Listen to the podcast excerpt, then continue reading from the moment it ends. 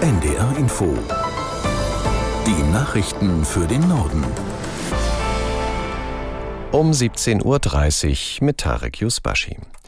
Frankreichs Präsident Macron hat seinen geplanten dreitägigen Staatsbesuch in Deutschland abgesagt. Grund sind die Unruhen in seinem Land nach dem Tod eines Jugendlichen bei einer Polizeikontrolle. Aus der NDR Nachrichtenredaktion Janine Artist. Eigentlich sollte Macron morgen in Deutschland eintreffen. Das offizielle Programm sollte Montag beginnen. Nun teilten der Élysée-Palast in Paris und das Bundespräsidialamt in Berlin mit, dass der Besuch verschoben wird.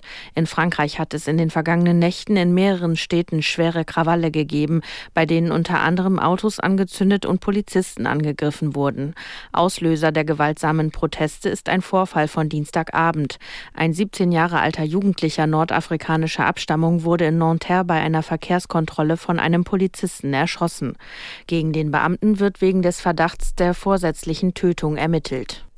In Bremen haben SPD und Grüne heute bei Parteitagen den Koalitionsvertrag für die Fortsetzung des gemeinsamen Bündnisses mit der Linken mit großer Mehrheit angenommen.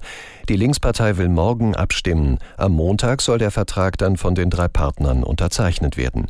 Aus der NDR Nachrichtenredaktion Uli Petersen. Yay! Mit diesem freudigen Ausruf verbreiteten die Bremer Grünen am Mittag auf Twitter ihre Zustimmung zum rot-grün-roten Bündnisvertrag in der Hansestadt, der in intensiven Verhandlungen erarbeitet worden sei. Gemeinsam mit den Koalitionspartnern wollen sie sich unter anderem für mehr Klimaschutz in Bremen stark machen. Bürgermeister Andreas Bovenschulte von der SPD betonte, es habe höchste Priorität, dass jedes Kind in der Stadt einen Kitaplatz bekomme. Am kommenden Mittwoch wählt die Bürgerschaft den neuen Senat, in dem es einige Veränderungen geben wird. So übernimmt etwa die SPD von den Grünen in der neuen Wahlperiode das Verkehrsressort. Rot-Grün-Rot regiert im kleinsten Bundesland seit 2019 gemeinsam. Die muslimische Wallfahrt Hajj ist zu Ende gegangen. Nach Angaben der Regierung in Saudi-Arabien kamen gut zwei Millionen Pilger.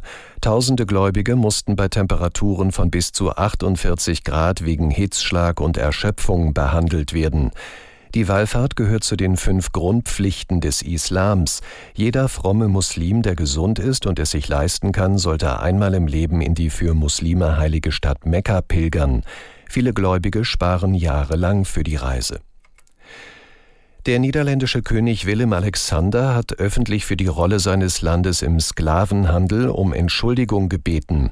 Der Monarch sagte bei einer Gedenkveranstaltung zum 150. Jahrestag der Abschaffung der Sklaverei in den niederländischen Kolonien, er fühle sich zutiefst betroffen. Bereits im Dezember hatte Ministerpräsident Rütte im Namen der Regierung offiziell für die Taten des niederländischen Staates in der Vergangenheit um Verzeihung gebeten und die Sklaverei als Verbrechen gegen die Menschlichkeit bezeichnet. Im 16. und 17. Jahrhundert ließen niederländische Sklavenhändler etwa 600.000 Menschen aus Afrika mit Schiffen nach Südamerika und in die Karibik verschleppen. Das deutsche Seenotrettungsschiff Humanity One ist mit fast 200 Migranten an Bord auf dem Weg zum Adriahafen Ortona in Mittelitalien. Das teilte der Berliner Verein SOS Humanity mit. Aus der NDR Nachrichtenredaktion Markus Schubert. Die Crew hat die insgesamt 197 Menschen demnach seit gestern Abend innerhalb von acht Stunden aus vier Booten in Seenot gerettet. Unter ihnen waren eine schwangere Frau und mehrere Minderjährige ohne Eltern.